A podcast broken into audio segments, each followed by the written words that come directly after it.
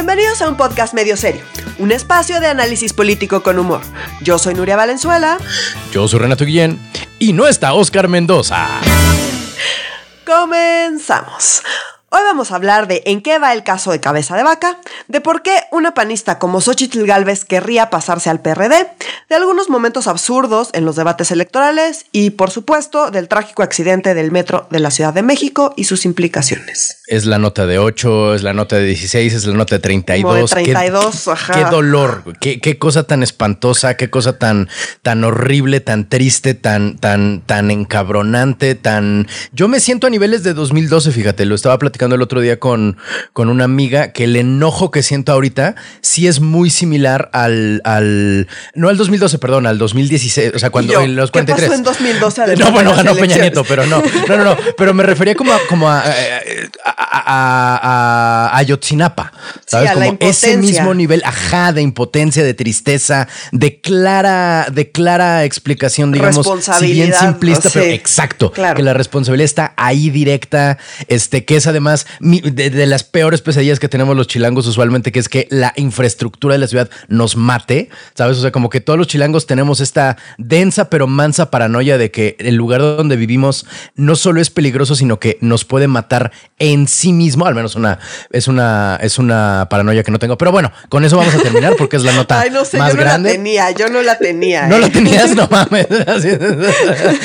es que no mames, la, la, el transbordo de Natalilco no chingues, pero bueno, este. Bueno, igual es por las líneas que uso, tal vez puede ser. Sí, y de hecho la dorada, bueno, ahorita ya, hab, ya, hab, ya hablemos ya, al respecto también. Sí. Sí, sí, estamos enseñando los calzones. Pero bueno, hablemos de tema un poquito más, eh, digamos, menos local y un poquito menos doloroso, que si no se hubiera caído el metro, esta sería yo creo la de 8 o la, o la otra que vamos a hablar también sería la de 8. Pero bueno, cabeza de vaca, el gobernador, ¿todavía gobernador? De, sí, de todavía gobernador. Todavía gobernador. Es la, okay. Justo es la parte que hay que aclarar. Entonces, ¿te acuerdas Ah, que todo el mundo, justo decíamos, estaba la, la última vez que to tocamos el tema, justo Sí. estaban eh, en el Congreso federal eh, Sí. por eh, el famoso juicio de procedencia, es decir, eh, presentaron las pruebas y los legisladores decidieron que le querían quitar el fuero para que pudieran eh, procesarlo.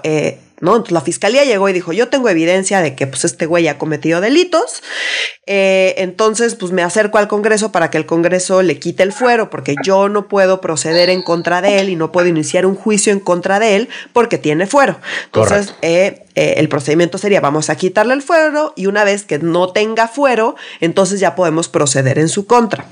¿Cuál es El- tema acá? El juicio político es para quitar el fuero, ¿correcto? Exacto, O sea, no es sea- una, no es una de inocente o culpable, sino es No. a través del juicio político se le quita el fuero al gobernador. Así es, entonces Correcto. llega la fiscalía y dice, yo tengo esta, esta evidencia de que él es culpable, el Congreso revisa la evidencia y dice, ah, sí, sí encontramos evidencia de que, de que hay algo aquí eh, eh, digno, digamos, de Extraño. ser procesado y por lo tanto decidimos quitarle el fuero. Aquí el primer comentario es que de toda la evidencia que presentó la fiscalía, pues, no- pues buena parte no pasó, digamos, dijeron, pues no, no, no es tan contundente este tema. Pero pues sí, algo hay, algo hay. Y con eso les dio y se votó y, eh, y pues ya, ¿no? Dijeron, pues nosotros ya en el Congreso Federal ya votamos y le quitamos el fuero a cabeza de vaca. ¿Cuál es el tema? Que era lo que les decíamos la vez pasada. Sí. Esto se va al Congreso local. Local. Cuando llega al Congreso local, el Congreso local dice, ah, pues chido, tu juicio de procedencia, pero pues a nosotros nos toca la siguiente parte, digamos, del proceso y nosotros no estamos de acuerdo con quitarle el fuero, por lo tanto el fuero se mantiene. Que era lo que decíamos que iba a pasar desde un principio porque tenía mayoría el PAN. Exactamente. Correcto. El PAN dijo, no, pues no, nosotros no estamos de acuerdo y no, digamos, no vamos con el Congreso. O sea, el Congreso decidió eso a partir de la información que tiene y nosotros a partir de esa misma información, pues decidimos que no, no, no hay elementos para quitarle el fuero. Entonces, pues, o sea, aunque el Congreso federal eh, decidió quitarle el fuero, el Congreso local eh, decidió no hacerlo. Eh, y digamos que este conflicto eh, se fue a la Corte. Entonces la Corte va a tener que decidir si tiene razón el Congreso federal y hay que quitarle el fuero, o si tiene razón el Congreso local y es su prerrogativa el que no se le quite el fuero, porque pues ellos tienen, digamos, esa parte del proceso. Una vez más entra la Suprema Corte de Justicia Exacto. a, a- a desenterrar, como decía Don Quijote, a deshacer en tuertos, ¿no? Exacto. Eh, ahora, bien. ¿cuál es el tema? No, la Corte no tiene un plazo para resolver esto. Eh, pues si nos Ah, va caray. bien, lo resolverán a finales de mes, a finales de mes, perdón, a finales de año. Ah, o sea, ya hijo. pasadas las elecciones, digamos. Ah. Y, eh, pero pues muy probablemente pues se vaya hasta el próximo año. Es decir, eso se va a quedar ahí atorado. Y además ya recordemos que eh, Cabeza de Vaca ya está más bien eh, pues hacia el final de su mandato. Entonces, pues muy probablemente, digamos, va a terminar libre. su mandato y se quedará sin fuero porque termina su mandato y no por todo este desmadre que están haciendo. Eh. Los tiempos, es, es probable que eso suceda por los tiempos. Entonces, pues, ¿qué pasó? Nada más que pues un circo mediático eh, que vamos a ver al final a quién termina. O sea, hay quien dice, más bien, hay Ajá. quien dice que esto le beneficia a Cabeza de Vaca porque lo hace ver como, eh, como una político. oposición y como un perseguido político, que fue justo la bandera que utilizó eh, Andrés Manuel López Obrador en su momento, digamos, por Claro. algo muy similar. Además, Es muy cierto. intentaron también desaforarlo, no Sí, se pudo al final y esa fue su bandera. Entonces, López Mm. Obrador tomó eso en su favor. Ahora, eh, no es lo mismo las razones por las que querían desaforar a López Obrador que las razones por las que quieren desaforar a Cabeza de Vaca. Eso hay que No, decirlo. ¿no? Pero bueno, como sea, el, el juicio es endeble, digamos, la- los elementos que tiene la fiscalía son endebles, digo, tan son endebles que ni en el Congreso que está de su lado pasaron todas, ¿no? Dijeron, ay, sí, todas tus elementos están buenísimos y son súper contundentes, no. Entonces, si en- ni en el Congreso pasó eso, pues no parece ser este, digamos, un juicio muy bien armado, lo cual, pues, eh, no nos sorprende, pero digamos... Pero pues, es lo que iba a decir, ¿cómo? La fiscalía mal armando un caso, ¿cuándo en la vida, cuándo en la historia de este país nos habíamos enfrentado a un problema como este?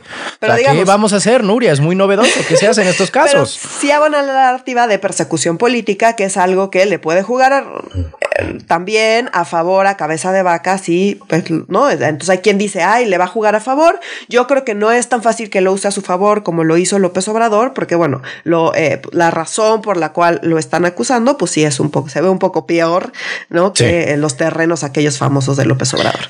Uh, sí, era lo del hospital ABC, ¿no es cierto? Era, Sí, unos terrenos ahí que los permisos y demás, o sea, era algo como sí se era una- veía. sí, sí se veía muy claramente como esto está armado para joder, no, no, no, no tiene nada que ver con la, con la justicia. Digo, no que nos quede ninguna duda que esto también está armado para joder y que no, No, tiene nada que ver con la exacto, justicia, pero eh, Claro. No porque que el güey sea un delitos- narcotraficante lo hace menos perseguido político. Exacto. Entonces, los delitos de los que se le acusan, digo, aunque insisto, no hay muchas pruebas y no está muy bien armado el caso y demás, este, pues eh, al menos mediáticamente, pues no están tan fáciles de voltear. Como sea, hay gente que dice que lo va, lo va, que lejos de debilitarlo lo puede llegar a fortalecer. A de vaca. y ajá, cabeza de vaca, digamos, como pues en miras al, eh, al 2024 y a quién puede ser candidato eh, a la presidencia de la oposición. ¿Tú Eh, crees que Cabeza de Vaca se lanzará así a sentarse en la grande? E? Pues hay quien dice que ese es, es su tío. Digo, de que quiere, pues seguramente sí. Bueno, pues sí. como todo político Sí, todo que anda en esas rodadas, pues tonta, seguramente sí. Eh, que a mí me parezca que sea como la mejor opción, pues definitivamente no. Pero bueno, cada quien, los panistas, pues no sé, ya enloquecieron. Digo, Un poco, sí. eh, y, y cada vez están peor. Entonces, pues ya en sus cabezas, pues sí siguen intentando con Anaya. Es lo que iba a decir, es que de justo, de justo para allá iba. De, de Anaya a cabeza de vaca, pues sí está muy cabrón elegirle. O sea, no, no, no, no veo Sí, para no dónde. se ayudan, no se ayudan y No, pues no, no, no neta, no parece se que se estén queriendo ayudar tampoco. Ellos solitos se dan sus balazos en los pies. Entonces, bueno, pues si siguen su tradición de darse balazos en los pies, pues sí, cabeza Eh. de vaca es una gran opción.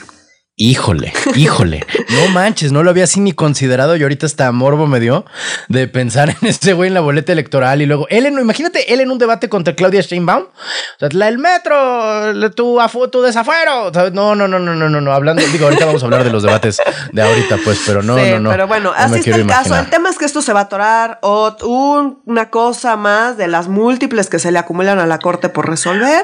y pues es la que corte pues, no parece, no parece que tenga mucha prisa en resolver absolutamente nada. Entonces, bueno, Ni este en particular. sí, no. ¿En qué está resolviendo la corte ahorita? Que no sabemos, ¿verdad? O sea, no, no. 17 millones. Acuérdate que prácticamente todo que, lo que hace la 4T, alguien ya Termina, metió claro. una acción de inconstitucionalidad, ya hay suspensiones por Sí. todos lados, en todos los, Puta los madre. múltiples temas. O sea, son muchísimas aristas que están en la corte, están en manos de la corte y la corte, pues no, no, no le está moviendo al tema, ni le va a mover porque son elecciones.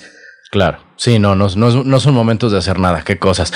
Oye, un tema rarísimo que cuando me lo contaste yo dije, ¿qué? Pero cuando, número uno, ¿a qué hora pasó eso? Porque entre tantas cosas que han pasado, la neta no, se me escapó por completo del radar. Y luego sí es como escuchar de que, no sé, como que, que como qué ejemplo ponerte, como de que de pronto, este, no sé, un amigo que es ingeniero se hace cazafantasmas, güey, como que, ¿qué? ¿De dónde chingados? ¿Por qué no tienes una carrera real, no? Este, Xochitl Galvez ahora es del PRD. Primero, el PRD sigue existiendo. Ese es justamente el punto. ¿Qué pasó? Em, la semana pasada salió la nota de que Xochitl Galvez, que es una panista, una senadora panista de toda la vida, además como, como bastante, ah, con bastante presencia, digamos, em, se pasó del PAN al PRD. Híjole. ¿Y por qué hizo esto? No porque se pelea con el PAN, no porque dejara de ser panista, no por nada de eso, sino por una muy sencilla razón. El PRD, como bien dices, está medio desapareciendo. sí. Y eso se refleja en que no le alcanzaban los senadores para, para contar con un asiento en la Comisión Permanente del Congreso de la Unión. La Comisión Permanente es lo que está entre los periodos ordinarios. Ajá. Entonces, está el, eh, entre periodos ordinarios, lo que se hace es que se, abre una comisión permanente de todo el Congreso y, digamos, todos los partidos tienen representación en esa comisión permanente o todos los partidos con suficientes legisladores tienen un asiento ahí y se toman las decisiones, digamos, en, en una versión chiquita de todo el Congreso. ¿No? Porque pues no te puedes quedar sin legislativo entre, entre los periodos ordinarios. Entonces lo que pasa es que de guardia, digamos. Están como de guardia, exactamente. Entonces el tema es que pues le daba a Morena y a sus aliados para la mayoría eh, calificada, es decir, dos terceras partes. Em, de esta comisión permanente. Ah. Entonces, para evitar que tuvieran mayoría, ya tienen, pero no tienen mayoría calificada ahora, porque con el paso de Xochitl Galvez al PRD, ya le da el PRD para cumplir con los cinco senadores que necesitaba para poder tener un asiento en la comisión permanente y quitarle la mayoría calificada a Morena y sus aliados. Y eso fue lo que pasó, y por esa razón Xochitl Galvez se pasó al PRD. No porque sea perredista, no porque se haya peleado con nadie, ella abiertamente dijo, necesitamos poner un freno a Morena y esta es una, eh, pues la manera más eficiente, digamos, de hacerlo para que en esta comisión permanente, que como bien dices, es una especie de guardia eh, en el legislativo, eh, no tuviera Morena y sus aliados la mayoría calificada. Y esto era para aprovechar, o sea, si tuvieran la mayoría calificada, podrían, a pesar de que es la guardia, podrían haberlo aprovechado de alguna manera para un madruguete, para un este. Sí, pues pueden pasar ya lo que quieran sin que nadie pueda hacer nada, digamos. Entonces, para evitar eso, ese fue el movimiento que hicieron para evitar eso, y pues bueno, están en su eh, en su derecho, lo pueden perfectamente hacer y pues les, les resultó, digamos. Y ahora esto es chapulineo no implica que, eh, que Xochitl Galvez, o sea, Xochitl Galvez ahorita milita en el PRD o está representando, o es PRD de chocolate representando un perredista, interpreta, es cosplay perredista. Exacto, eh, para efectos del Senado. Ah, y digo, seguramente cuando ya pase la, la, comisión, digo, no sé cómo van a querer usar eso, pero insisto, no es que ella se haya, peleado con nadie ni que se haya hecho perredista, es simplemente una estrategia parlamentaria para eh, eh, darle un poquito más de peso a la oposición frente a Morena y sus aliados. Y es una estrategia tan vieja como, pues la, o sea, coño, desde Roma te aplicaban esas, ¿sabes? o sea, como de me voy a pasar este bando nada más para, para. Bueno, yo ahora que lo pienso, Xochitl Galvez sí hace cosplay de perredista porque sí anda de huipil también, ¿verdad? Son ella y Betty Paredes las que andan de huipil todo el tiempo. O sea, que es priista, sí. De hecho, que también está en la comisión permanente, ahora que lo pienso creo, que, creo que ella tiene un, un, asiento ahí. Estoy prácticamente. Sí, seguro, seguro. Con el PRI. Sí, es que ella, me cae bien. Tengo que, tengo que admitir que la única vez que he votado por el PRI fue por Betty Paredes para, para jefa de gobierno. Que de competía con Ebrard. De México. sí. Compitió con Ebrard. Sí, no pude. Con Ebrard, la neta, sí dije en él. No, no, no está en mí votar por este vato. Beatriz Paredes es una señora bastante coherente, al menos, ¿sabes? O sea, no es así exactamente mi ídola de la política de este país, pero dije, bueno, mira, una vez que vote por el PRI, al menos voy a votar por esa señora. No ganó. Entonces, pues mira, ya me acabo yo de confesar frente a toda nuestra audiencia que una vez en la vida voté por el pinche PRI, caramba. Yo estaba en la universidad y me acuerdo que Beatriz Paredes fue justo en su, en su campaña al gobierno de la Ciudad de México y me acuerdo que a todos nos cayó muy bien en el ITAM. Sí, es que es chida. Y eh, como que hizo comentarios súper atinados y fue muy divertida y como que nos cayó bien. Digo, no, no, no fue suficiente para ah, yo anotarme a votar por el PRI, ¿verdad? Porque pues no me pareció. Dije, pues muy buena onda la señora, pero ojalá fuera de otro partido. Suficiente. No, no, tampoco. Me cayó bien, pero dije, pues lástima por los colores, porque pues no, esos no los voy a tachar yo. Sí, no, no, no. No, no, lo digo como un lamento, ¿eh? No, no, no, no estoy celebrando. ¿Por qué crees que voté en él, en él? O sea, como sí, no, verdad, no, nunca digo. Ahorita vamos a volver a hablar de, de verdad, pero en fin. Oye, hablando de elecciones y de cómo a veces tomamos a la democracia como es que yo creo que es muy peligroso tomar a la democracia como un circo o como un espectáculo, pero a veces no hay de otra. O sea, a veces la misma democracia te obliga a tomarla tanto como un círculo y como un espectáculo. Digo, no te obliga, pues, pero digamos, tiene ciertos elementos escénicos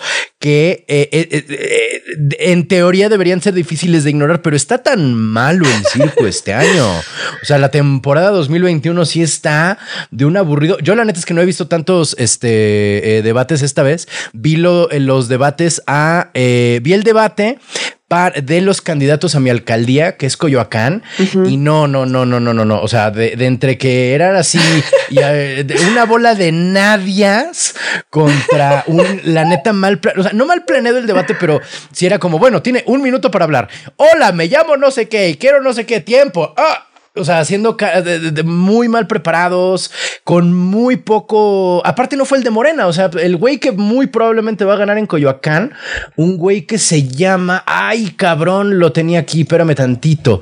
Este carnal, Carlos Alonso Castillo Pérez, es el, el, el, candidato de Morena a la alcaldía de Coyoacán. Muy probablemente va a ganar porque Coyoacán era el último bastión del PRD en la Ciudad de México, pero pues ya el PRD está valiendo gorro. Y este cuate no fue al, o sea, le dijo como yo voy a ganar. Eh, cuando un morenista no va al debate, es señal clara de que cree que va a ganar y de que tiene todas las, las de ganar, ¿no? Pero además este vato es alumno de este, de René Bejarano. ¿Te acuerdas de ese güey del señor de, del de las ligas? Sí, sí, este güey, eh, eh, eh, Carlos, este güey, sí, Carlos Alonso Castillo, fue diputado de la primera legislatura de acá de la, del Congreso de la Ciudad de México. Y no sé si, digo, yo hace unos años había un canal que era el canal del Congreso de la Ciudad de México, que tenía un muy buen noticiero, que yo lo veía todos los días. Y entrevistaron alguna vez por ahí, o sea, me fui a ver los videos viejos de este güey, y es bastante en tronos, es como, ah, sí, pues ustedes cuando gobernaban, ¿sabes? Entonces, a pesar de ser el alumno del señor de las ligas, estuvo metido en la, en la comisión anticorrupción del Congreso de la Ciudad de México. Y básicamente él detuvo a, bueno, él y otras personas detuvieron a, estos vatos, a Maldonado y a los demás, por este, que querían chingarse el dinero del, temblor, ¿te acuerdas? O sea, que Valentín Maldonado y otros dos güeyes querían robarse el dinero de, de, que era para las víctimas del temblor. Básicamente entre este cuate y otros güeyes lo detuvieron. Ahora bien, no voy a decir como qué chingona, huevo, ya nos va a gobernar este güey. Si algo nos ha enseñado eh, los allegados al peje y algo nos ha llegado, ha enseñado los allegados, sobre todo a, Dolores Padierna y a, René Bejarano, es que pues te dan unas sorpresas que ni, ni, ni, ni atrévete a soñar, ¿sabes? Ni, ni, ¿cómo se llama ese programa con Tarina Fernández? ni, este, se vale soñar, ¿sabes? No, no, nos dan más sorpresas que ese pinche programa. Y pues ya, yo digo, ese es el, el, el el gallo, te, digo, la neta, no vi el debate completo. A la media hora dije ya. Ah, porque aparte era una hora entre cinco candidatos, nadias que verientas. Y dije ya, me, me, me, me aburrí, pero ese es el, parte del frente de mi delegación. O sea, como que sí me fui a lo local. ¿Tú cuál viste, querida Nuria? Pues yo, eh, yo vi el de Nuevo León. Eh, ah, te ganó el morbo de Fosfo Fosfo. Sí, me ganó. A ver, no lo vi completo, debo decir. O sea, ah, porque, porque no pude. Sí, es que está, o sea, como que dije, no, necesito yo los highlights porque no, no me puedo hacer esto a mí misma. O sea, como cada quien tiene sus filias, tú ya sabes que pues a mí yo le dedico mi tiempo a, pues, a las cosas más aburridas, la verdad. Sí, un poco más ñoñas. Em, un poco más ñoñas. Eh, esto sí no me, me superó. Órale pero no sé, me parece como el fenómeno todo, eh, en general, lo que pasa en Nuevo León me parece súper interesante eh, y súper triste a la vez, todo al mismo tiempo. Entonces, bueno, ahí nada más, eh, pues nada, es como súper evidente que las cosas que dicen, pues son cosas como para que suenen bien. Eh, ciertamente creo que el esposo de Fosfo Fosfo, pues, o sea, es que no hay mucha opción y desde la perspectiva de la gente, pues lo escuchan hablar y dicen, no, pues nosotros generamos mucho dinero y que el dinero se quede aquí y que el IVA se quede acá, como si fuera tan fácil hacer eso. Eh, eh, y esa era como, bueno, al menos de los highlights que vi, como que se estaba como concentrando mucho en esa propuesta. Eh, y porque suena muy sexy decir, nosotros generamos muchísimo dinero, se lo damos toda la federación y la federación nos da bien poquito, entonces hay que dejar de hacer eso y hay que nosotros pues quedarnos con el dinero acá, cosa que suena muy bien, ¿no? En el debate suena muy bien. Eh, en la práctica es bastante, bastante, bastante más complicado. Mm. Eh, por mucha razón, como que, no sé, podría entrar en la explicación técnica, pero solo siento que no tiene sentido porque pues el güey va a decir lo que sea que tenga que decir para que suene bien, ¿sabes? Ni siquiera es que se lo esté tomando en serio. Y lleva un rato eh, con ese discurso, ¿no es cierto? O sea, lleva un rato diciendo, es que aquí en Nuevo León mantenemos a todo. Es un discurso que se escucha mucho en Nuevo León en particular, porque pues como sabemos, Nuevo León pues es un estado súper rico que efectivamente genera muchísimos ingresos y que efectivamente en la repartición eh, federal eh, le, toca menos porcentualmente a lo que aporta y eso pues se percibe como algo injusto y es algo como muy sexy que se puede retomar, sobre todo cuando obviamente pues el gobierno federal y el gobierno local son de partidos distintos. Entonces eh, el discurso suena muy sexy, en la práctica es mucho más complicado y no funciona tan así. O sea, podría llegar a hacerlo, pero no lo va a hacer porque no porque va a terminar cobrando más impuestos, mm. digamos, en resumen. Entonces no es tan sencillo. Fue él el que hace un año más o menos que explicó mal lo del Congreso y el IVA, digo, lo del presupuesto y el IVA con un pan de muerto. Era el esposo de Fosfofosfo, ¿no es cierto? Ay, no me acuerdo de eso, fíjate. Era, era... Acuérdate que tú eres el del el almanaque, güey. Yo no, no. Es que lo discutimos. es que según yo lo hablamos, porque fue acá un pero viene acá con un pan de muerto. Es que estoy casi seguro que era el esposo de Fosfo pero a ver, mira, hasta ahorita, ahorita lo googleamos, querida audiencia. pero estoy casi seguro que era él. Por eso, por eso ahorita me, me, me, me hizo pensar que tiene un rato con ese, digamos, no argumento, pero con esa como promesa de campaña, como bien dices, que es puramente eso, promesa de campaña, ¿no? Como este, una, una cosa que suena muy acá, que muchos neolonenses han dicho a lo largo de los años, pero que en realidad es prácticamente, ahora sí que prácticamente en el nivel de eh, eh, poner en práctica esa idea es algo poco, entre poco factible y poco eficiente también, si mal no, si no entiendo mal tu, tu explicación. o sea, es poco viable. O sea, recordemos que hay un pacto federal, eh, ¿no? Donde están absolutamente todas las entidades federativas del país y ahí es donde acuerdan, ¿no? Eh, como todo está, pues este deal donde pues yo aporto a la federación y la federación reparte y un poco la idea es que pues quienes tienen poquito les doy un poco más y quienes tienen mucho pues les doy un poco menos para compensar. Eh, eso es un poco la idea, eh, que tiene sentido en un país como el que tenemos que es súper desigual. Claro. Em, y eso también implica que la federación se hace cargo de un montón de cosas, que si tú te quieres salir de ese pacto, digamos, uno, necesitas al Congreso local que esté completamente de acuerdo con esa parte. Y dos, pues necesitas poder gestionar todo lo que eso implica. Hacerte cargo de una chamba que hoy no tienes, eh, pues no es cosa menor, eh, no es trivial. En fin, técnicamente es una cosa súper complicada. Eh, no parece tampoco haber realmente seriedad al respecto. No, lo, intenta hacer realmente, pues insisto, nada más es promesa de campaña. Sus, documentos, digamos, de plataforma política y demás de propuestas eh, no, no, muestran como mucha seriedad al respecto porque tendrías que tener un plan bastante claro de cómo hacer eso y no lo tienes. Claramente, pues hay un discurso, un tema discursivo que suena bien y que ahorita que pues trae empuje, este, pues sirve para es sexy como dices y ciertamente pues es sexy y ciertamente le mm. puede ayudar, ¿no? ¿Estuvo el hijo de Colosio en el debate de, Nuevo León? No, de hecho, o sea, no, porque acuérdate que el hijo de Colosio va a la alcaldía.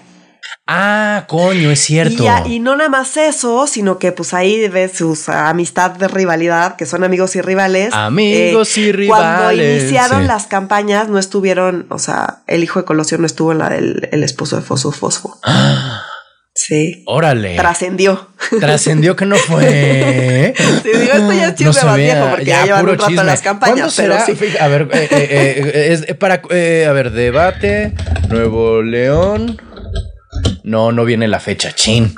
Quería ver para cuándo era la, fecha del debate para ver al hijo de, de Colosio. Me da un poco de morbo, fíjate, la neta. Quiero ver cómo es este cuate en un.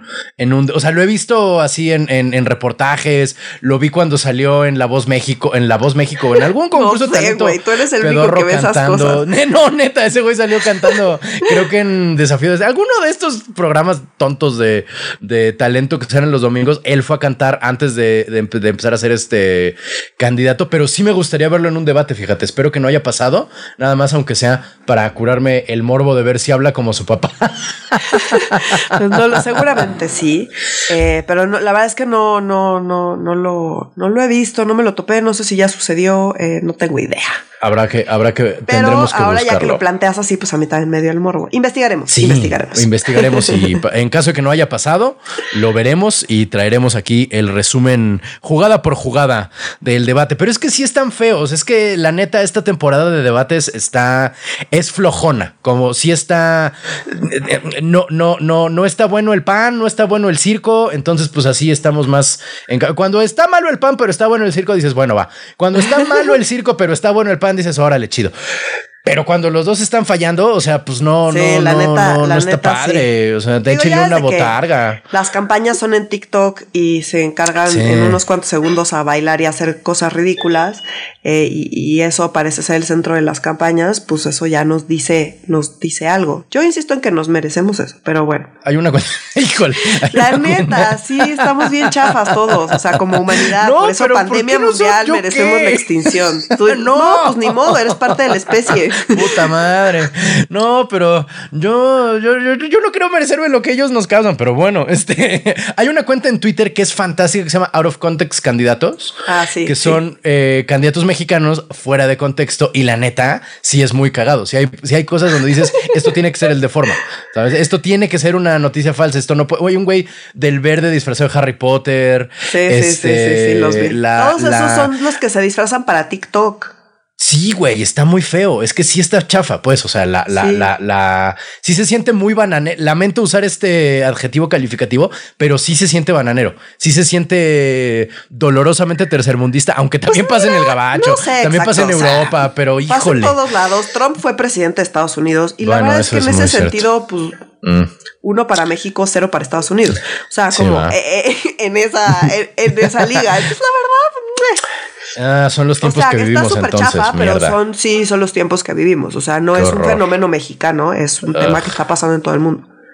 Yo espero que se pongan mejores en los, los debates presidenciales porque sí, como que los intermedios están chafos. Eh, bienvenidos al debate para el, de, para el distrito 32 que ocupa no sé qué. No, no, no, no, no. O sea, sí, sí está muy ñoño también nosotros que lo vemos y le ponemos atención. Pero bueno, eh, pasando, digo, pasando desgraciadamente a temas mucho más tristes, como decíamos al principio, la nota de 8, la nota de 16, la nota de 32, el segundo accidente más aparatoso y mortal en la historia del metro de la Ciudad de México, pero yo creo el más más doloroso.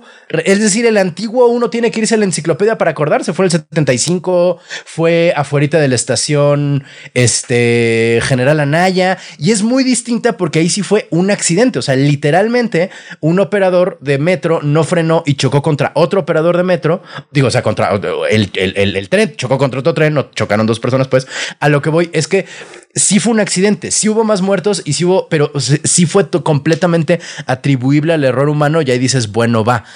Aquí no. O sea, aquí literalmente se cayó a pedazos y además la línea 12 que tuvo problemas desde el inicio. ¿Te acuerdas que estuvo cerrado más de la mitad durante año y medio? O sea, que lo anunciaron como un platillo sí. y luego dijeron, ah, es que tenemos que revisar no sé qué. Y según yo, una de las estaciones que estuvo cerrada durante ese tiempo fue tanto Olivos como la otra. Es decir, ya las habían revisado, estuvieron cerradas un ratote.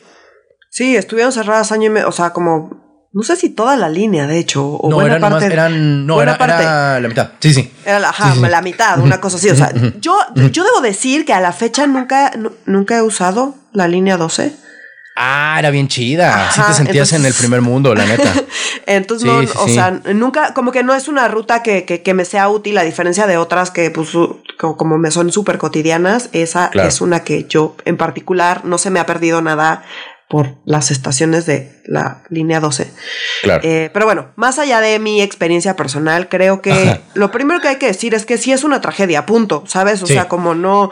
Eh, la impotencia de que muera gente por usar el transporte público, evidentemente empiezan a salir estas historias como desgarradoras y había menores de edad y había como pues gente que la historia, ya sabes, de alguien que se quedó dormido, ni siquiera pues, le tocaba estar en esa estación. O sea, en fin, unos casos horribles que, que son súper desgarradoras y que son, sí generan mucha rabia y mucha impotencia con absolutamente toda la razón. Y eso es creo que lo primero que hay que decir y que hay que aclarar.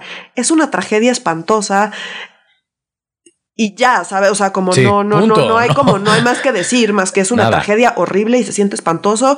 Y todos los habitantes de la Ciudad de México y pues yo como chilanga, súper chilanga que soy, siempre he dicho y siempre seré, eh, pues obviamente me duele muchísimo porque Además, el metro de la Ciudad de México es algo de lo que yo me siento como chilanga súper orgullosa. Ya sé que yo no lo construí, pero yo me siento orgullosa de vivir en una ciudad con un metro tan eficiente. Porque, perdón, tú vas a ciudades en Europa o en Estados Unidos donde tienes que esperar media hora por un tren y dices, ¿qué es esto? ¿Por qué me está haciendo esperar? Porque yo en la Ciudad de México, señores, les, les informo eh. que yo no tengo que esperar eso. Yo cinco minutos esperando en cualquier estación del metro de la Ciudad de México y me enojo, ¿sabes? Y, o sea, como y eso es una realidad en el metro y es algo de lo que yo personalmente me siento súper orgullosa y que siempre que voy a otro país, como siempre presumo, de la neta es que esto no tiene nada que pedirle al metro de la Ciudad de México. Entonces, pues sí, los problemas en el metro de la Ciudad de México que a mí como chilanga me hacen sentir como súper orgullosa, me duelen todavía más, ¿sabes? Como si me pegan en un, en un elemento que para mí es como, eh, pues es un símbolo de la ciudad. Claro. Em, más allá de todo esto que estamos diciendo, obviamente está el tema político que está no complicado, complicadísimo por el momento en el que sucedió, por las implicaciones, por entonces bueno. ¿Te parece si nos vamos por partes? Vamos, como dijera ya que el destripador, vamos por partes. hay que, a ver, la línea 12 del metro surgió en el sexenio de Ebrard. Entonces, Marcelo Ebrard era el jefe de gobierno eh, cuando eh, salió todo este tema del proyecto de la línea 12, que fue escandalosísimo siempre tuvo problemas desde antes de que empezara. Eh, todo fue un tema gigante y la verdad es que fue muy evidente para todos que Marcelo Ebrard adelantó la inauguración de, la línea 12 pues para usarla y, para atribuírsela como un logro personal. Entonces, es decir, durante mi sexenio además abrimos una línea nueva del metro que fue como la noticia y en no sé cuantísimos años no se había abierto una nueva línea y fue así como que eh, bombo y platillo. Y juntando al oriente de la Ciudad de México, que era una zona que no había nada en ese entonces. Exacto. Entonces, bueno, eh, eh, era muy evidente que se estaba adelantando todo y que se fue una inauguración apresurada porque pues Marcelo Ebrard se la quería eh, pues atribuir a él, ¿no? A su sexenio. Que pues ya en retrospectiva, pues igual y le hubiera convenido al señor esperarse un poco y quitarse de pedos, pero bueno. Em, y luego llega el sexenio de eh, Miguel Ángel Mancera. Sí. En el cual recordemos que, pues sí, efectivamente la tuvo que cerrar y estuvo cerrada, o sea, buena parte, estuvo cerrada por año y medio. Año y, medio, sí. 18 meses mil conflictos de todo tipo, de si las lanas, de si la parte de ingeniería no, que si no cuadraban, que si las, que si los vagones, que si el no sé qué. Entonces hubo muchísimos problemas. Aquí me regreso tantito. Cuando estaba Marcelo Ebrard de jefe de gobierno, su secretario de finanzas era ni más ni menos que Mario Delgado. Tan, tan, tan. Y se le criticó mucho a Mario Delgado porque una de las grandes críticas de la línea 12 del metro es que en vez de comprar los vagones, se rentaron. Y eso salía muchísimo más caro rentar que comprar los vagones. Entonces le dijeron, ¿por, mm. qué, por, qué te fuiste por una opción tanto más cara? Él, su respuesta fue, pues es que a veces uno no tiene dinero suficiente para comprar un coche de contado y entonces hay que rentarlo aunque salga más caro. Esa fue su, ah, respuesta. no manches, de eso no me acordaba. Em, y esa es la respuesta que él mantiene. Entonces, bueno, está, digamos, la planeación y el proyecto se dio en el de Marcelo Ebrard. Los primeros, la inauguración, los primeros problemas, eh, la suspensión por año y medio, la revisión, eh, demás, toda esta parte se dio durante el sexenio de mm, Miguel Ángel Mancera. Después llegó Claudia Sheinbaum y recordemos que nada más en el último año, este es el tercer accidente grave en el metro de la Ciudad de México. Es, el peor año en el metro de la Ciudad de México. Fue el incendio de sus oficinas. Primero fue el choque. El super choque, hace un año, exactamente hace un año hubo un choque eh, súper fuerte que mantuvo pues por varias semanas. Sino, por un par de semanas, sí. fue, en, eh, fue en este en la línea rosa, pero es que no me acuerdo en qué estación.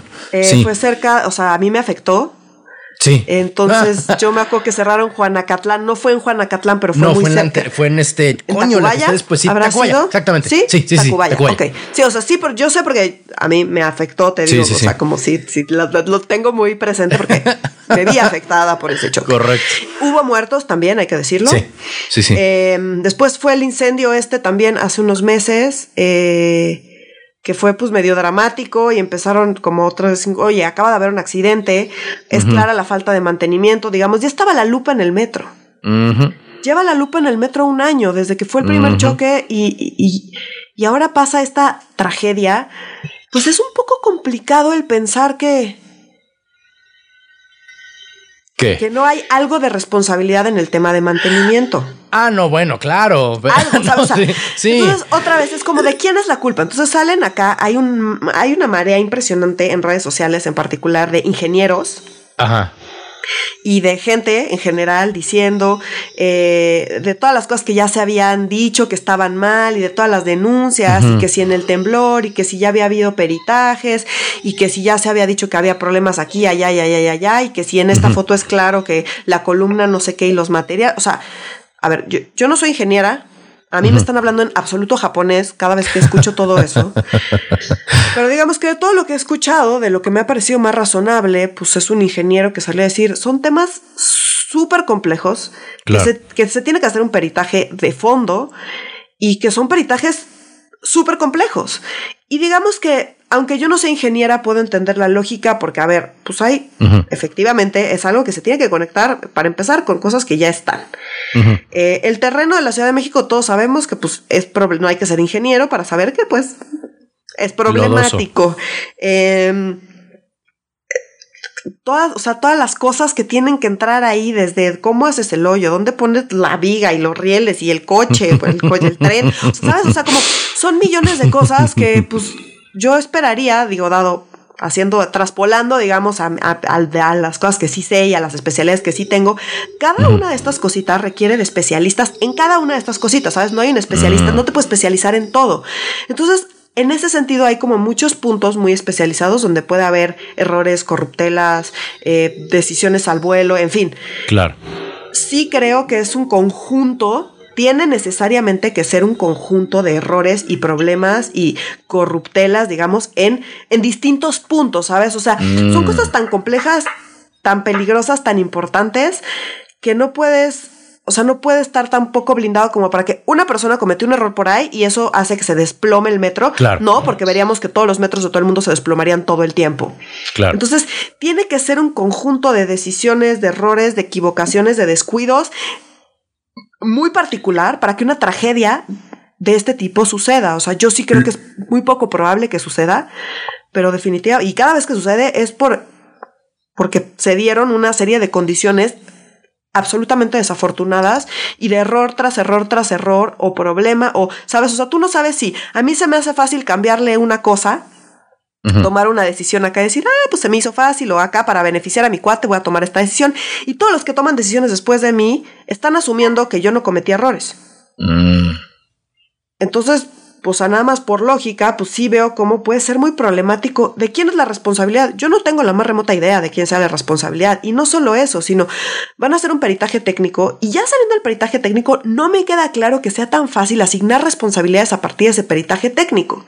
Porque van a decir, bueno, pues es que dada, o sea, estoy inventando, pero se me ocurre como, un escenario donde diga, bueno, pues es que dado el diseño eh, que hicieron, pues el material que usaron acá y luego la falta de mantenimiento allá y luego acá se les fue esto y se, ¿sabes? Como, como un entramado súper complejo de cosas que dices, y eso quiere decir que tuvo la responsabilidad. ¿Quién? Pues medio todos, o sea, creo que todos mm. tienen algo de responsabilidad, eh, pero esa es la parte técnica y esa es la parte menos relevante. Eh, Es, la, es como un Fuente Ovejuna inverso, ¿no? O sea, ¿quién mató al gobernador Fuente Ovejuna, señor?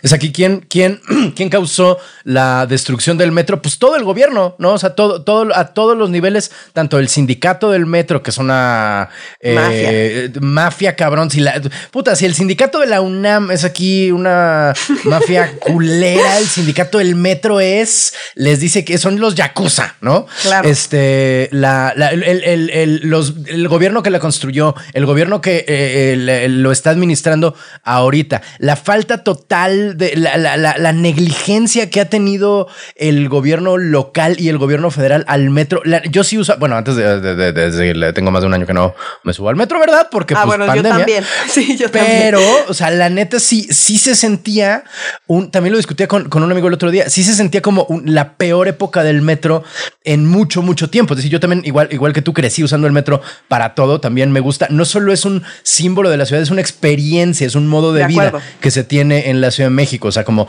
yo recuerdo eh, eh, eh, estar en la secundaria, en la prepa y jugar a mis amigos. ¿Nunca jugaste vagones? O sea, como que en cada estación te movías los más vagones que podías para llegar hasta adelante en las menos estaciones posibles. Es que yo te tengo una confesión. Yo empecé a usar el metro. O sea, como ah, realmente empecé a usar el metro ya grande. Sí, o ah, sea, en la universidad. Ah, ya, no, sí te tocó. Sí, ya, sí fue un poquito grande. No, sí, yo crecí eh, usándolo, pero, o sea, sí, jugaba yo en, los vagones del metro, ¿no? Este, pero eh, a lo, a lo, que voy con esto es que sí se sentía una diferencia con otros años. Sí se sentía más, más decadente que de costumbre. Nunca me ha tocado un metro de la Ciudad de México que no tenga una decadencia intrínseca, pero sí se que se valore. Ah, sí, estoy de acuerdo. un metro sin decadencia es son 60 centímetros. Chinguen a su madre. No, pero sí, por eso es tan doloroso, porque además, o sea, yo tengo amigos que viven a la vuelta de, de, la estación eh, que se cayó, este, un amigo que trabaja por ahí cerca me dijo como, güey, cinco minutos más y me cae a mí la pinche viga, ¿sabes? O sea, sí hay un, hay, hay algo muy, algo que no había pasado en muchos años, es este dolor eh, cerca, político y contra, eh, más bien, tenía mucho que no me sentía tan, enojado con las autoridades locales también, ¿no? Con Ayotzinapa me sentí muy encabronado con las autoridades federales, por supuesto, fue el Estado, o sea, no, es que Peña Nieto no me gobernara, pero yo no podría localizar Ayotzinapa en un mapa, ¿sabes? No, no, no, no, no sé dónde, neta, no sé dónde está igual, o sea, sé que está en Guerrero, sé que ahí se inventó la bandera, ¿no? Como sé cosas de Iguala, pero no, nunca he tenido el gusto de visitar Iguala. La línea 12 del metro la usé muchísimas veces, o sea, si era, si era un, y de hecho ahorita que estoy recordando, también hubo cambios en su diseño eh, o sea, el hecho de que fuera elevado también fue un cambio de pronto, es decir, no estaba planeado para que fuera así. Por eso el transborde Natalilco es tan largo, porque primero iba a ser todo subterráneo y luego le agregaron así por sus calzones o por precio o por la neta, no sé qué razón, pero lo hicieron elevado también. A lo que voy con esto es que sí se siente un enojo muy cercano y muy eh, eh, eh, por, más que no sea muy políticamente correcto decir esto, el corazón político del país es esta ciudad. Y cuando en esta ciudad estamos tan encabronados por, por ver cómo el Estado está fallando de manera, cómo se cae a pedazos, literalmente, lo que el, esfuerzo y el trabajo, y al ver que es, no, solo no es culpa de nadie, sino que al contrario, es un poco culpa de todos. Y además en un momento tan álgido de la selección, porque elegimos este alcaldes pasado mañana. Pasado mañana y eso es, eso es lo siguiente lo que Entonces, o sea, lo, hablé primero de la parte técnica. Entonces, digamos, técnicamente, pues vete tú a saber, pero sí te puedo garantizar, es evidente que no es un error ni es un culpable, son un montón. Es sistémico. Y otra vez, no es, ah, creo que no es un tema de culpables, es quién es responsable, ¿sabes? Mm. Eh, escuchaba el otro día a Ana Laura Magaloni decir que, eh, que, no se, que no se busca venganza, sino que se busca justicia, ¿no? Entonces ella decía, bueno, la justicia debe ser una buena explicación de qué pasó y de por qué pasó lo que pasó. Yo estoy mm. absolutamente de acuerdo con ella, pero temo que la mayor parte de la gente sí busca venganza. Sí. Y en ese sentido, políticamente, pues vale madres el peritaje. Y eso es problemático por varias razones. La primera es que no hay manera de que el gobierno federal y local se hagan a ningún lado porque absolutamente todas las personas involucradas siguen formando parte de Morena. Salvo Miguel Ángel Mancera, pero digamos que Miguel Ángel Mancera es el sándwich, porque pues el que lo planeó fue Brad y a la que se le cayó fue a Claudia Sheinbaum. y ambos no solamente son parte de Morena, son exactamente... candidatos. las dos personas con mayores probabilidades de ser eh, los siguientes presidenta o presidente de este país. Entonces que o sea, no le ¿Cómo se van a echar la bolita? No le pudo haber tocado peor suerte a Andrés Manuel López Obrador porque no se podía. y con todo la oposición llega, o sea, no, quiero hablar de la, pandemia. ni la pandemia, o sea, como neta no le pudo, no pudo haber tenido más tino en atinarle exactamente, exactamente a las dos personas que eh. o sea, que, tienen posibilidades de ser, de, de sustituir o de a Andrés Manuel López Obrador. Entonces, esa parte es como, pues ni mandado a hacer, la oposición va y la super caga, pues, o sea, ya no, ni siquiera quiero hablar de ellos porque ellos solitos, insisto, se dan balazos en los pies. Lo que Pero tenemos que hacerlo porque presentaron lo que hizo el PAN no tiene pinches perdón, no, no, no, yo digo del que se fue ahí a decir, vamos a meter, eh, ya sabes, una denuncia en contra de Claudia Sheinbaum y una señora buscando a su hijo. Ah, claro, los carroñaron, los que estaban ahí carroñando la nota, claro, sí, sí, sí. No quiero hablar más de ellos porque, perdón, solitos se dan el balazo en el pie. o sea, a ver, vino así, literalmente del destino, te cayó así como la única cosa que le iba a pegar al mismo tiempo. Y cinco minutos después. Y cinco minutos después la cagas, porque así de pendejo eres. Pero bueno, más allá de eso, más allá de eso, eh, empieza esta onda de no hay que politizar.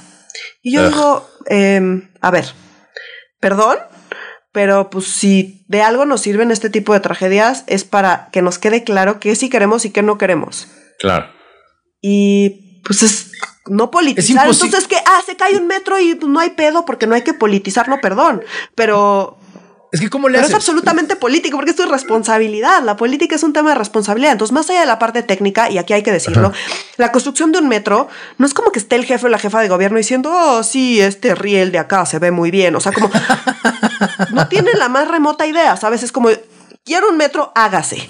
Ajá. Y luego, pues viene un montón de gente. No estoy, o sea, ellos están, si hubo corrupción, ellos están involucrados en la corrupción, no sé.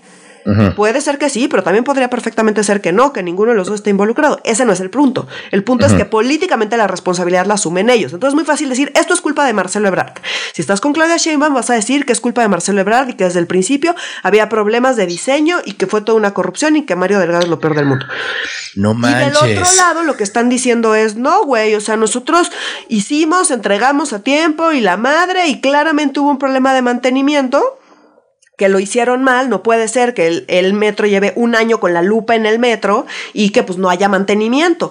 Lo cual, y, a qué voy yo con todo? O sea, yo veo estos dos argumentos y digo, yo creo que ambos tienen razón, yo creo que hay responsabilidad desde el principio hasta el final en absolutamente todos los, tres sexenios, digamos, que, que abarcó esto. Eh, Morena no hay manera en que se deslinde y ahora sí muy moderados y diciendo, ay, pues hay que ver y deslindar responsabilidades. Me parece un error garrafal el no haber corrido a la directora del metro es absurdo que siga en el poder. Es absurdo que siga con ese puesto. ¿Cómo va a estar ahí involucrada? Si, o sea, unas, perdón, pero pues políticamente le toca a ella, fue una aptitud. Claro. Y punto final, o sea, no, no, no, podría seguir ahí. Esa es la primera parte. Y la segunda parte es, eh, no puedes estar haciendo un peritaje y ella ahí metida, involucrada, dirigiendo el metro. No puedes, no puedes, no puedes, no puedes. Necesitas sacar a esa persona y que se haga un peritaje sin que se esté ahí metiendo, porque pues no vaya a ser que me toque, porque pues es tu responsabilidad. Si se cae el metro, pues es tu responsabilidad. No estoy diciendo que sea tu culpa, no es un tema de culpa, es un tema de responsabilidad. Tú eres la directora del metro. el metro llevaba más de un año, hay una, hay una subdirección de mantenimiento del metro que pasó más de un año sin eh, vacante. Y eso es responsabilidad directa de ella. Entonces, eh, yo aquí siento que no es que ella no la quiera correr, porque además Claudia Sheinbaum ya ha mostrado en otros momentos, digamos, que hay algún problema y corre a la persona. Sí, sí, sí, sí, ya no se toca tanto el corazón. Es muy posible que en realidad eh, Florencia Serranía, que es la directora del metro, pues más bien sea, eh, eh, pues digamos... Eh, ¿Intocable? pues sí, o sea, que tenga ahí más bien vínculos directos con, pues, con Andrés Manuel López Obrador, seguramente. puede ser. y que pues Claudia Sheinbaum ahí pues medio esté atada de manos. No lo sé, porque se me hace como un poco fuera de, de personaje, de cosas que hemos visto mucho menos graves y que han ameritado... Es un poco conspiranoico, pero la verdad es que no me encuentro otra razón o sea, esto, esto por más conspiranoico que acabas de decir, creo que es que no se me ocurre. No, no le ocurrió con el incendio. O O sea, cuando corrió una Joel Ortega por una micra de esto. Sí. Y aquí a la señora no la. Eh, que aparte Florencia Serranía siempre he dicho que tiene como nombre de corrido, ¿sabes? Como de, como de canción ranchera, Florencia Serranía. Toca Florencia Serranía, compadre. No, este. Eh, eh, pero, güey, sí, sí, creo que sí es una observación muy buena. Esto es algo que no había pensado y que ahorita señalas bien. Este puede ser el cisma interno de Morena. Yo, la neta, tenía mis canicas en, la, mi, apuesta para el cisma interno de Morena, que era algo que iba a pasar, que no, no, no era cuestión de cuándo, de sí, era una cuestión de cuándo yo pensaba que era cuando se muriera Andrés Manuel, fíjate. Yo decía como en el así segundo dos que Andrés Manuel le deja de latir el cócoro, así en ese instante crack, güey, se van a dividir en mo, re y en na, o sea, así en tres pinches partidos, ¿no?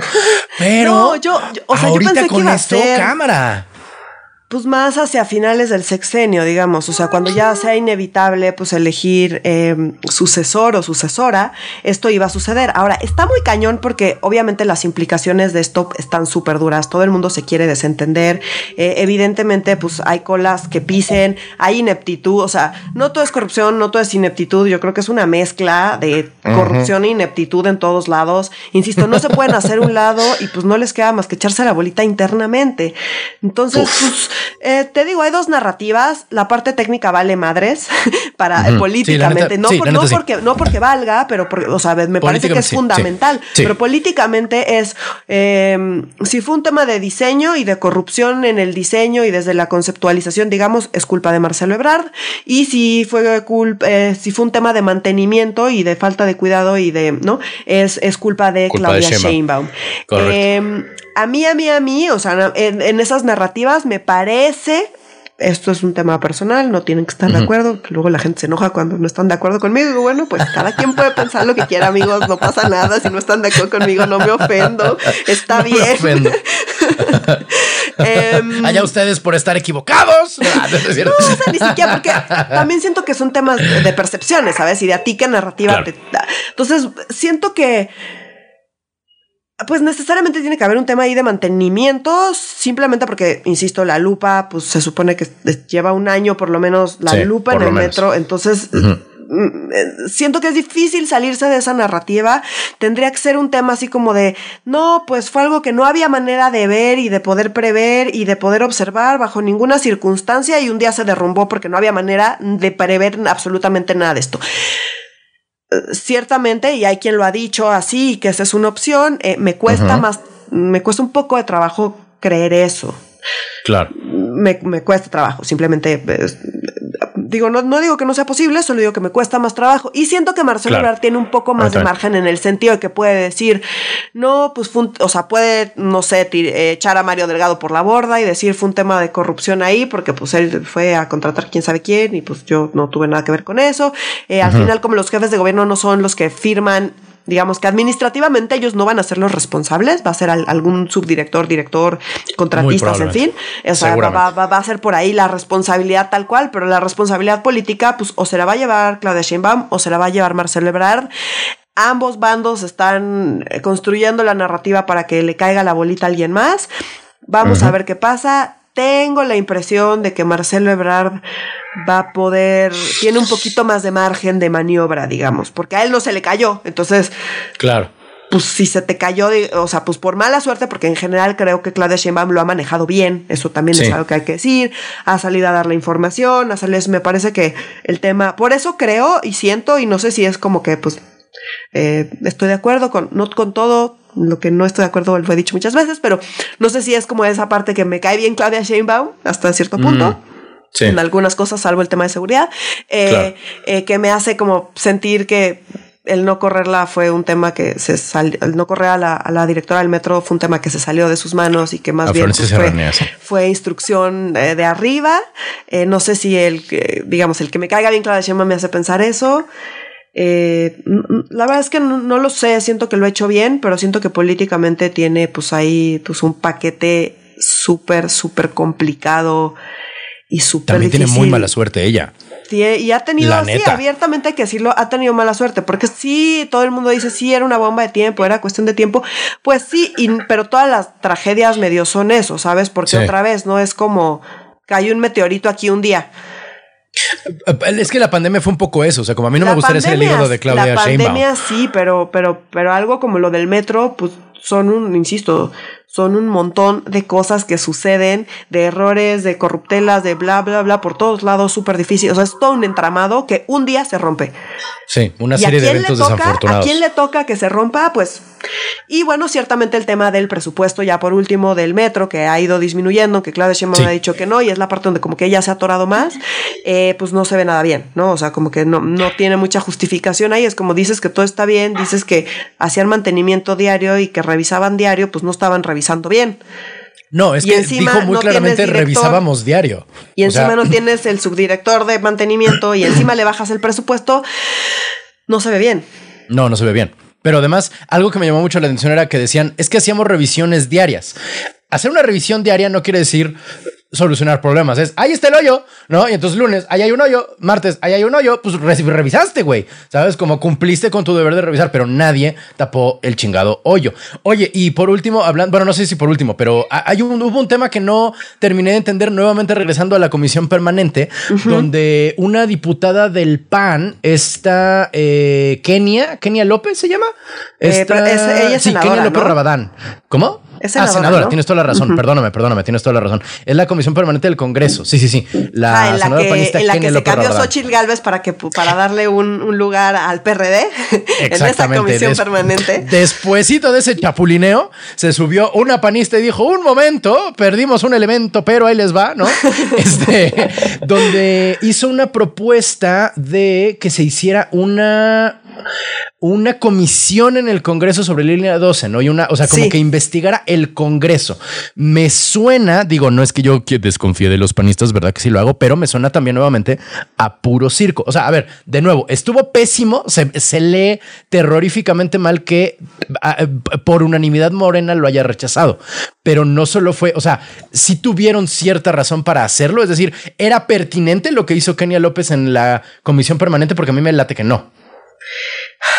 Pues mira, pues le toca a la oposición, pues siempre salir a quejar y decir, ah, pues fue culpa de gobierno. O sea, como que esa parte pues pues, también sí lo tienen que hacer, ¿sabes? O sea, como medio, pues les toca, es parte de su chamba y es parte de la descripción de su chamba, salir a decir y a mostrar todo lo que hace mal el otro partido. Eh, también en ese sentido, regresando un poquito al tema de la politización, pues de eso se trata la política. Es como, va, va, va, la gente votó por ti, pero yo te estoy viendo. Y en el momento en que hagas algo mal, yo voy a decir que hiciste algo mal porque de eso se trata la política política. Entonces, perdón, pedir que no estén politizando, pues sí, porque pues, no, les, no les va bien a ellos, ¿sabes? Porque pues no. hay manera de decir que nadie más tuvo la responsabilidad, porque la responsabilidad está en el grupo de poder eh, tanto federal como local actual. O sea, no hay más, no se sale de ese grupo de poder. Entonces, pues en ese sentido, obviamente van a salir a decir, ay, no hay que politizar y son elecciones. Oye, pero pues justo las elecciones son el momento donde decimos, me gustó, no me gustó lo que hiciste. Tuviste errores graves que yo no voy a dejar pasar, voy a votar por alguien más. Para eso son las elecciones. Es que no politizar es imposible. Es como cuando te dicen no te enojes. Pues no mames, ya me enojé. ¿Por qué no, habríamos de política? O sea, vivimos en una democracia, ¿sabes? Exacto. En todo caso es no jales agua para tu molino. Ahí sí, pero no politizar. O sea, no, no, no. ¿Cómo coño no politizas esto? O sea, ni que. Sí, o sea, no usas a las víctimas para tener una ventaja. Pues sí, eso no, es eso Está, eso sí no, lo hagas. padrotees la tragedia. O sea, va, chido. Pero, no politices, pues no manches. ¿Por, qué no vamos a hablar de quién es responsable? ¿Por qué pues no vamos a hablar de pues, los problemas que tiene el gobierno? Sobre todo, pues si estamos, pues es, justo es, absurdo, es absolutamente absurdo. En un proceso electoral donde estamos viendo si sigue, o sea, como a quién elegimos como gobernante y pues de repente pasa algo que hace evidente que este gobernante tiene áreas de oportunidad de menos. áreas de oportunidad. Qué buena onda te viste. que tiene áreas de oportunidad. wow. La verdad es que hasta apologética sonaste, güey, ¿sabes?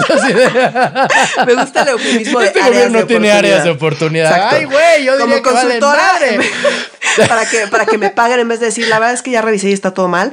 Entonces, vaya áreas, de oportunidad, ¿no? Pero bueno. sí, sí, no manches, no, no, no. Además, digo, eh, eh, y, eh, esto suena también como una pergullada, pero cuando eran oposición, ellos politizaron tragedia tras tragedia tras tragedia. No es como que digas, ay, ¿cómo se atreven a hacer esto tan horrible? O sea, todos lo hacen, es parte del juego. Es como decir, ay, pero es que le dolió. Pues sí, güey, es Vox.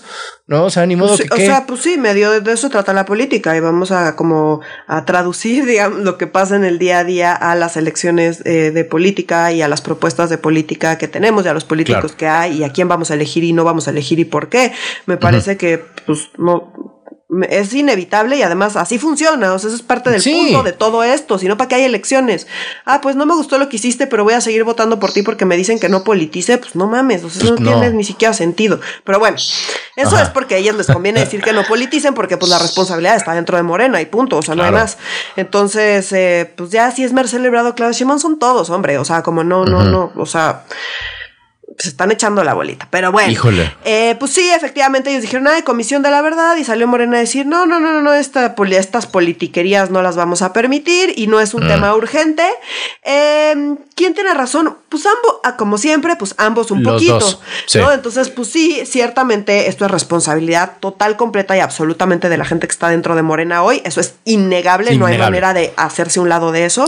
por un lado, pero por el otro lado, vas a poner una comisión de la verdad. A ver, la, eh, eh, Claudia Sheinbaum, ¿qué hizo? Dos cosas.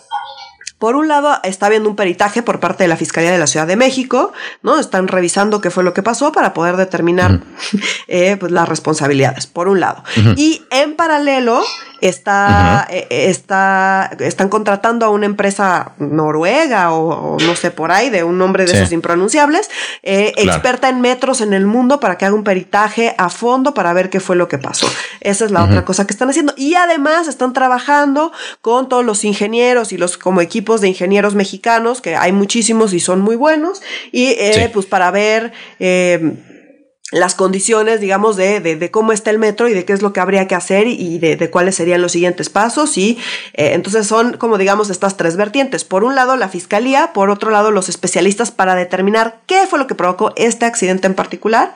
Eh, y por el otro, pues los ingenieros viendo eh, qué sigue, cómo está el resto del metro y, y, asegurarse de que esto no vuelva a pasar. Porque una cosa es determinar qué pasó y otra cosa es qué vamos a hacer para que esto no vuelva a pasar. Que no vuelva a pasar. Entonces, digamos que esas tres líneas las trae, lo está haciendo la Ciudad de México me parece que está bien y me parece que pues muy técnicamente cualquier cosa que digamos eh, no tiene sentido hasta que no salgan los peritajes. Mm. O sea, por eso, más allá de lo que ya hablamos, sentido, pues. Mm. Por eso, en cierto sentido, sí está, o sea, no es tan horrible como se ve en el titular de Morena detiene la, la construcción de, digo, la formación de una comisión de la verdad. O sea, no es solamente, o sea, sí es porque se están protegiendo el culo, pero no solo es porque se están protegiendo el culo, Exacto. O sea, como que sí siento que pues no, no me queda Hay cierta legitimidad.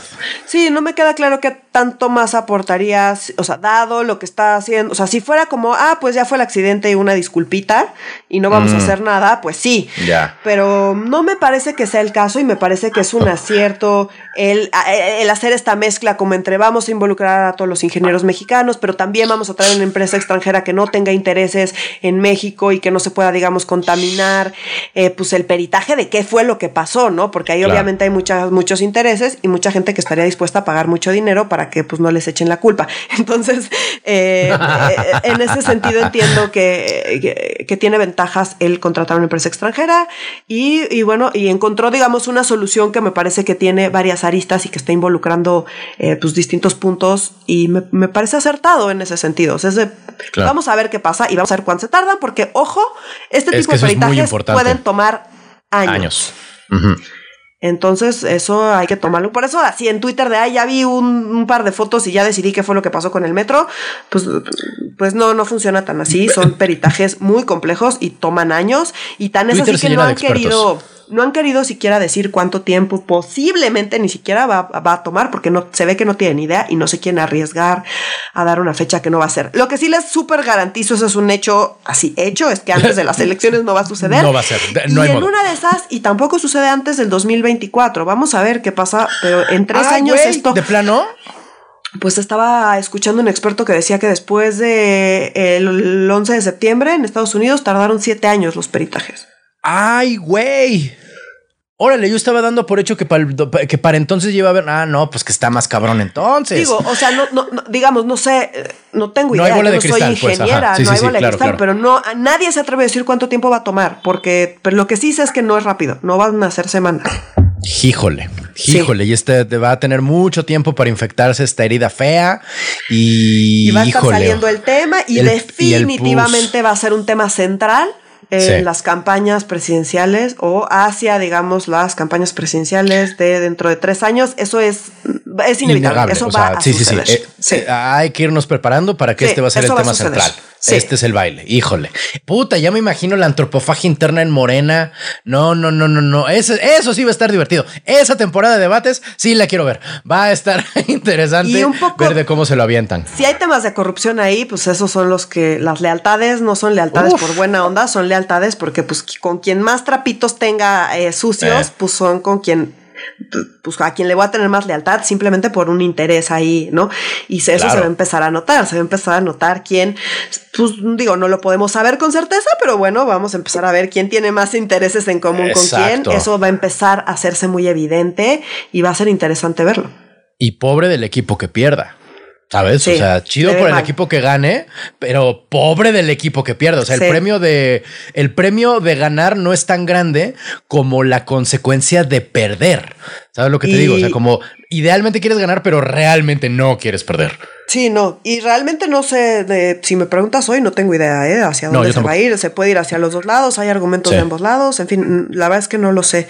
Ya veremos qué pasa ya veremos qué pasa. Algo que estaba pensando es que es un poco como la vacuna. Eh, es decir, Marcelo get shit done, pero a qué precio? ¿Sabes? Eh, eh, ya me imagino que va a pasar después. No creo con la vacuna en sí misma, sino con los tratos para la vacuna, ¿no? Al rato cuando los chinos empiecen a construir así en el istmo de Tehuantepec su propio canal, ¿no? Para cruzar América. Y todos, ¿qué pedo? ¿Qué está pasando? Ah, es que pues era un trato con lo de la vacuna, manos. No, no, no se los dijimos porque estaba en secreto, pero pues ni modo. ¿Qué querían? ¿No? Este, vacuna o chinos. Pues bien las dos, muchachos. Y aquí mi último comentario es que por más corrupción que haya, a nadie, a nadie, a nadie, a nadie le conviene que se caiga el metro, ¿sabes? O sea, eso es algo, es, es, indeseable para todos, ¿no? A nadie, a nadie le conviene eso. Entonces, eh, pues claramente tomaron malas decisiones que no previeron eh, pues que fueran a terminar en la tragedia que fue, ¿no? Súper pues como así es y bienvenido, bienvenidos y bienvenidas querida audiencia a eh, el día después. Es un antes y un después. Es decir, ya, ya hoy estamos en otro momento de la política tanto local como federal de este. Hoy empezó 2024. Así es como lo estoy viendo, como ya ni siquiera hemos elegido en 2021 y hoy ya empezó todo lo que va a girar, eh, eh, eh, lo que suele ser después de la elección, yo creo que es ahorita este terrorífico, súper trágico y asqueroso accidente, es el, el, antes y el después en la vida nacional. Es otro Ayotzinapa, es otro 11 de septiembre, es otro 94. No sé, yo no sé si está a ese nivel, siento que está todavía muy cerquita para poder evaluar si está o no a ese nivel. Ciertamente es un mm. elemento, ciertamente va a volver a salir. No sé si es una Ayotzinapa, no lo sé, o sea, como... No, no, no, no siento que estamos muy cerca y que no alcanzo a ver y que va a depender un poco de qué, qué pasen los siguientes meses eh, para poder determinar. Y como no, ahorita está, está demasiado fresco, fue demasiado doloroso, fue demasiado intenso, demasiado eh, abrupto. Entonces, tenemos, creo mm. que necesitamos esperar a que pase un tiempo para poder evaluar si realmente es una Yotzinapa, pero de que es un elemento que va a salir y que va a ser relevante y que va a detonar una serie de cosas, sin duda alguna. No de años por venir. No sé, sí, sin duda. No sé a qué nivel. No sé si llega a ser una Yotzinapa un 94. ¿no? no sé si me atrevería a, decir eso. Creo que ahorita no pero no lo sé. También va a depender qué pase, porque si de repente sale ahí un escandalazazo, pues eh, no, pero hasta hoy no me parece que esté al nivel de Ayotzinapa, pero sin duda eh, va a ser tema. Ya, ya, ya, eh, eh, eh, marquémoslo como apuesta, ¿no? Así regresamos así cuando, cuando estemos en el episodio 200. vamos a regresar. ¡Eh! Se los dije, ¿no? O tú vas a decir, ay, Renato, ya ves cómo, cómo eres un exagerado. ¿Cuál estación se cayó? Ya nadie se acuerda. Y yo, ah, yo tampoco. No, no es cierto, no, no es cierto. Eso no creo que pase. Pero este, y, y, un saludo a, a, mi buen amigo, este, Tavo, quien escucha este, este podcast y quien también estuvo a cinco minutos de pasar así por el pinche puente, ¿sabes? Me enteré hace poquito de ello, entonces le mandamos abrazo a él y a toda la familia Dorantes. Este, alguna que también nos escuchan mucho, la familia Dorantes, saludos a ellos. Sí, saludos. Eh, eh, no sé si tengamos que agregar algo más, querida, antes que nos tengamos que despedir eh, por esta semana. No, creo que no, nada más recordarles que no se asusten, Oscar se le complicó un poco la vida, pero la tenemos con nosotros la próxima semana. En efecto lo tendremos aquí juntito con sus opiniones de el legislativo y la comisión permanente y lo extrañamos mucho. Sí, siempre lo extrañamos, ya regresará. Muy bien, eh, pues muchas gracias por haber estado con nosotros esta semana. Eh, por favor, manténganse en contacto con nosotros como siempre en nuestras redes sociales que son... En Facebook estamos como Facebook Diagonal Medio Serio MX. En Instagram estamos como arroba medio serio. Y en Twitter, que no pelamos, pero intentaremos pelar más, estamos como arroba medio guion bajo serio. Muchísimas gracias por haber estado con nosotros, mi gente, para Medio Serio. Yo soy Renato Guillén. Yo soy Nuria Valenzuela. Y no está Oscar Mendoza. ¡Adiós!